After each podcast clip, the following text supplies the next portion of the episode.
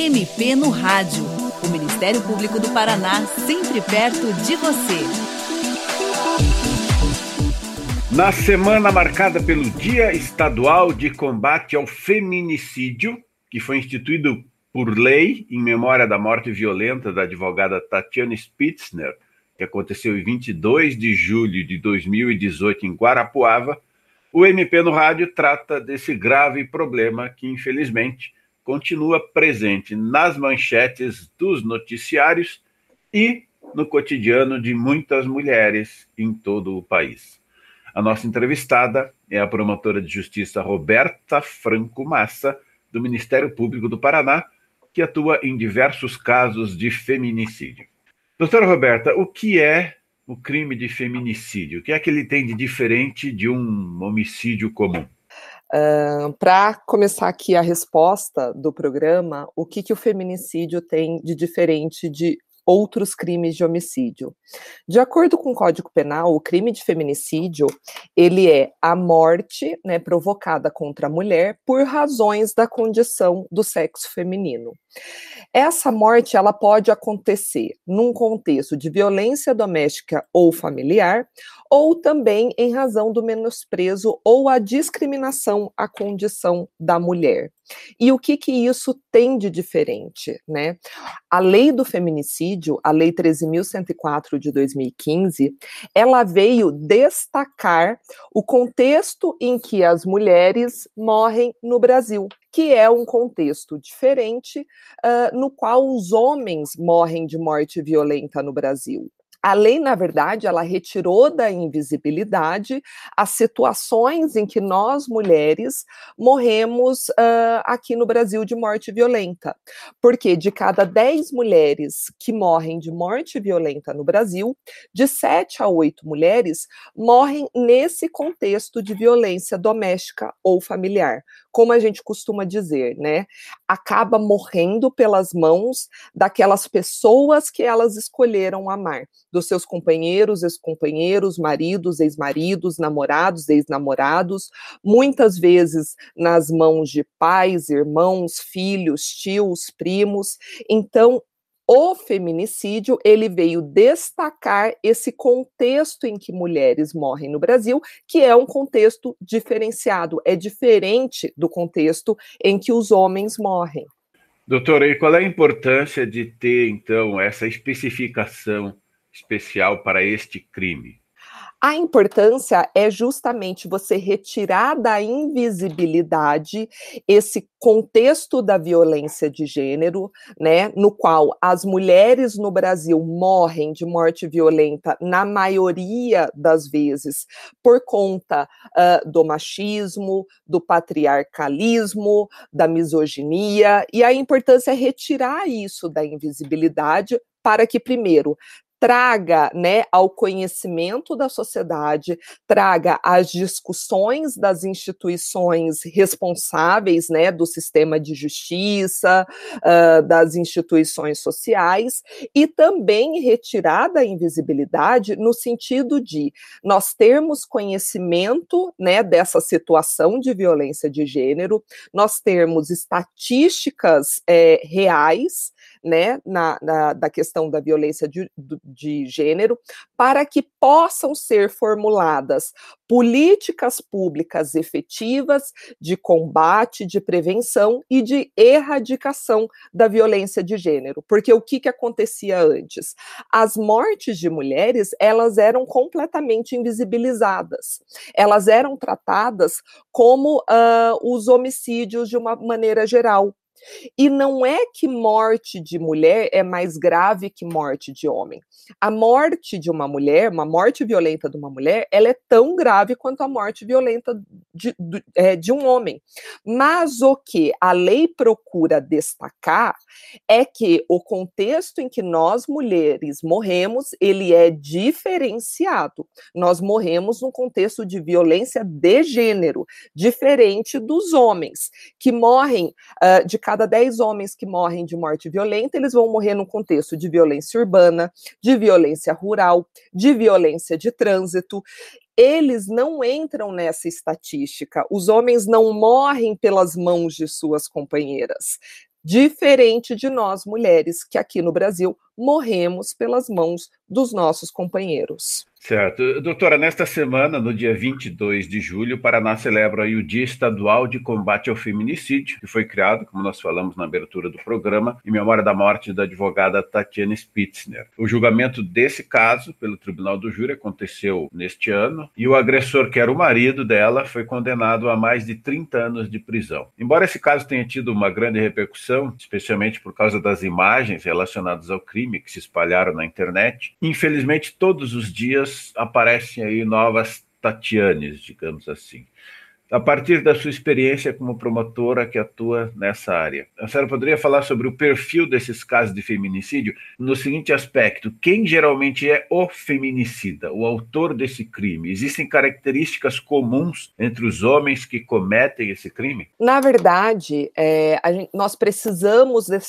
destacar o seguinte: nós vivemos uma sociedade extremamente machista, né? O Brasil ele é um país ainda muito machista, é um país ainda muito patriarcal então, é, primeiro, todas nós mulheres somos potenciais vítimas de feminicídio no Brasil, né? Se nós temos aí que a cada 10 mulheres de morte violenta, de 7 a 8 morrem nesse contexto, então todas nós somos potenciais vítimas.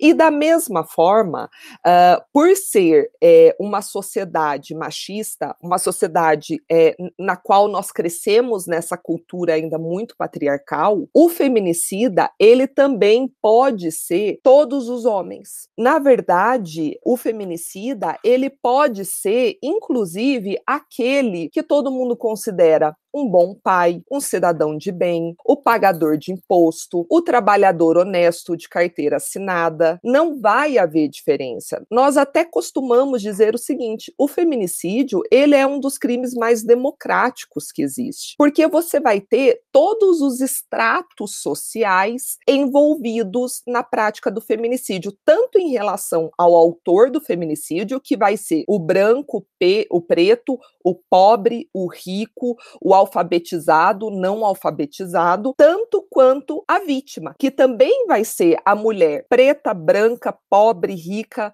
alfabetizada, não alfabetizada. Obviamente, nós temos os recortes em que o índice de feminicídio ele incide de uma maneira muito maior. Por exemplo, a mulher negra moradora da periferia, ela é, digamos, a maior vítima do feminicídio no Brasil. Mas em relação uh, ao autor do feminicídio, ele vai ser qualquer um e principalmente, né, uh, o que choca muito as pessoas é esse perfil, aquela pessoa que não tem antecedentes criminais, aquela pessoa que não tem envolvimento com a criminalidade, porque o crime de feminicídio, ele ocorre nesse contexto de violência de gênero. Ele não vai acontecer no contexto em que comumente outros crimes e outros crimes de homicídio também vão acontecer. Por exemplo, hoje a maior vítima de homicídio no Brasil é o jovem negro morador da periferia, né? E as causas complexas é, de, desse maior número de vítimas de homicídio no Brasil não vão se relacionar com as causas do feminicídio, porque as causas do feminicídio estão enraizadas no contexto de desigualdade de gênero, violência de gênero. E muitas vezes isso é, vai abarcar aquele homem que não tem antecedentes criminais, que é considerado o bom pai, considerado o bom filho, uh, considerado o trabalhador honesto de carteira assinada. Doutora Roberto, feminicídio normalmente é o final de um ciclo de violência, não é isso? Como identificar as pistas de que um feminicídio pode estar em curso? Existem indícios que identifiquem o risco de um feminicídio? Na verdade, é muito importante nós estarmos nessa discussão pelo seguinte: nós vivemos num país que, além de muito machista, é um país muito violento. A própria história do Brasil ela é muito violenta, ela é marcada por violências. E o que, que acontece? Nós temos uma naturalização da violência no Brasil, principalmente da violência de gênero. Ela é muito naturalizada. Então, é, aspectos extremamente violentos, abusivos em relacionamentos, eles são encarados como aspectos normais. Eles são encarados como aspecto padrão de relacionamento, porque essa violência ela é naturalizada e na verdade o que se coloca para fora desse padrão é encarado, né, como uma aversão, é, como tá fora do padrão e aí se tem essa ideia de que se é permitido matar. Então, quando a gente fala do feminicídio, né, há indícios que identifiquem o risco do feminicídio. Obviamente, o relacionamento abusivo, ele é o maior alerta para um risco de feminicídio, né? Aquele relacionamento marcado por práticas abusivas de violência psicológica, de violência moral, de violência patrimonial, isso tem grandes chances de evoluir para é, a violência final, que é o que a gente chama de feminicídio. Só que, infelizmente, essas violências elas são naturalizadas. Então, é, ainda se, se acredita, ainda se tem como muito natural no Brasil que mulheres devem ser é, extremamente submissas, mulheres devem ser extremamente dependentes, seja moralmente, seja uh, sentimentalmente e principalmente no aspecto patrimonial do homem. Então, isso ainda é muito naturalizado. E é por isso que é difícil as mulheres se enxergarem num contexto de violência. É difícil as mulheres se enxergarem num contexto de relacionamento abusivo, porque isso nos é ensinado que é o normal de um relacionamento, que é o natural de relacionamento. Então, nos é ensinado também de que é, nós precisamos fazer de tudo para manter o casamento, para salvar o casamento. A mulher, ela deve ser a grande salvadora daquele relacionamento. Então, se o homem a violenta, ela tem que aceitar aquilo, porque aquilo é normal, aquilo é natural,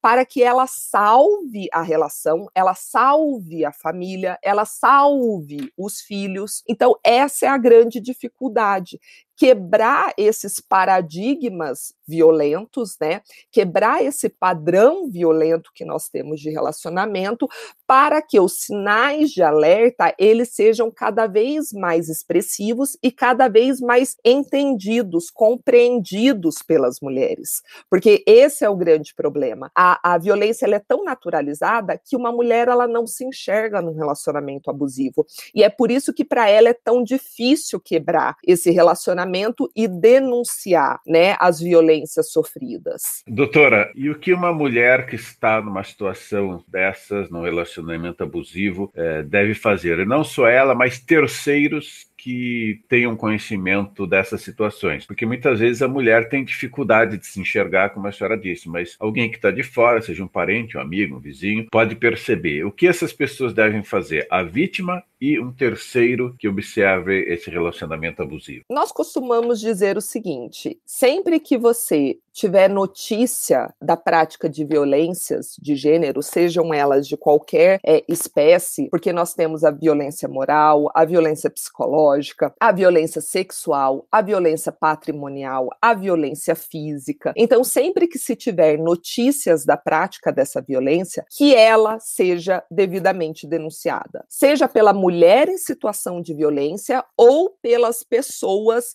que, que vivem ali ao redor dessa mulher. E nós sempre costumamos falar também para as mulheres denuncie o seu agressor. Se não for possível, se lhe faltar ainda é, coragem para denunciar o seu agressor, então que se abra com pessoas da sua confiança, seja um familiar, seja uma amiga, seja um colega de trabalho, que possa haver sempre essa denúncia da violência e, e denúncia também para pessoas que você confia, né? Se você não, não se sente fortalecida o suficiente, se você não se sente corajosa o suficiente para buscar as autoridades, que fale isso com pessoas de sua confiança, pessoas que possam te auxiliar, te ajudar dessa maneira a tomar é, é, as providências cabíveis. É muito importante a denúncia da violência, porque nós já temos estatísticas comprovadas. A maioria dos feminicídios no Brasil, eles ocorrem em situações em que as mulheres não denunciavam as violências violências sofridas. Então, o que, que a gente percebe com isso? Quando a mulher ela denuncia as violências que ela sofre, ela faz com que o Estado, né, as autoridades possam ter condições